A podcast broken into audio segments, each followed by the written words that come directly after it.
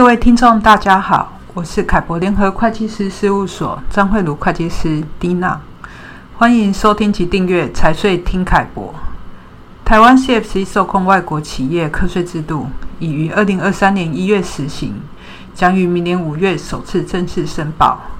也就是说，企业主透过境外公司进行三角贸易之利润，及透过境外公司持有之资产，将面临到首次的正式揭露。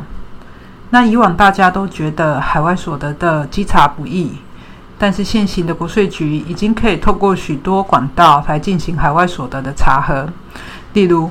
与各国签订税务用途的资讯交换协议，也就是 CRS 协议，中央结汇资料、Google 等网站公开资讯，以及投审会对外投资核备的相关资料，或者是民众检举等方式，都是国税局的管道。所以，企业主对于 CFC 的申报，不应该再持有侥幸心态，以免除了本税以外，被处三倍以下的罚款。那这里我们提供一些企业主针对 CFC 制度应该有的基本认知。那第一，CFC 它并不是一个加税的措施，而是将境外公司当年度盈余视同分配。提前于盈余发生年度课税，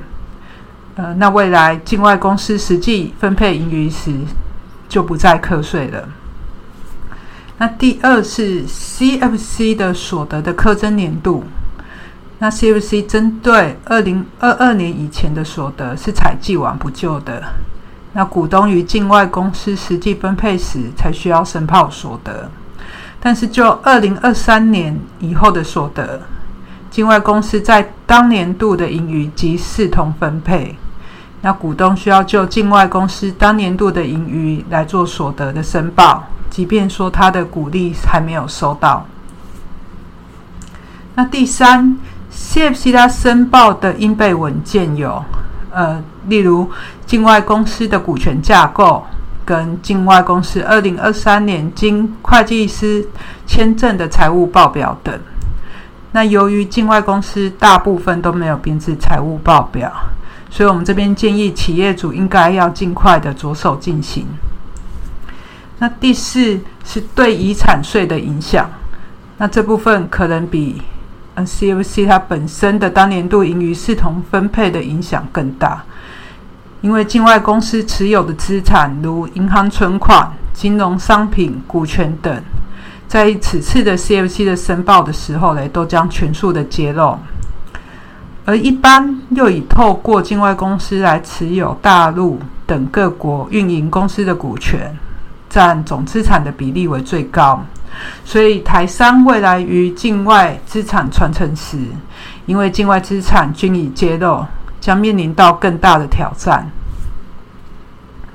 CFC 制度实施至今已经十一个月了。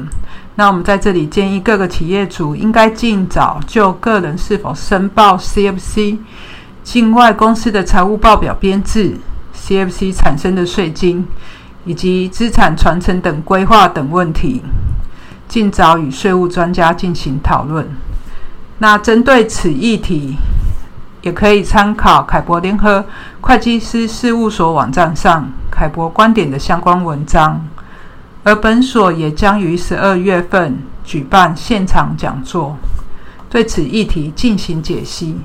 欢迎听众朋友参加。如有任何问题，也欢迎直接洽询凯博联合会计师事务所。谢谢大家今天的收听。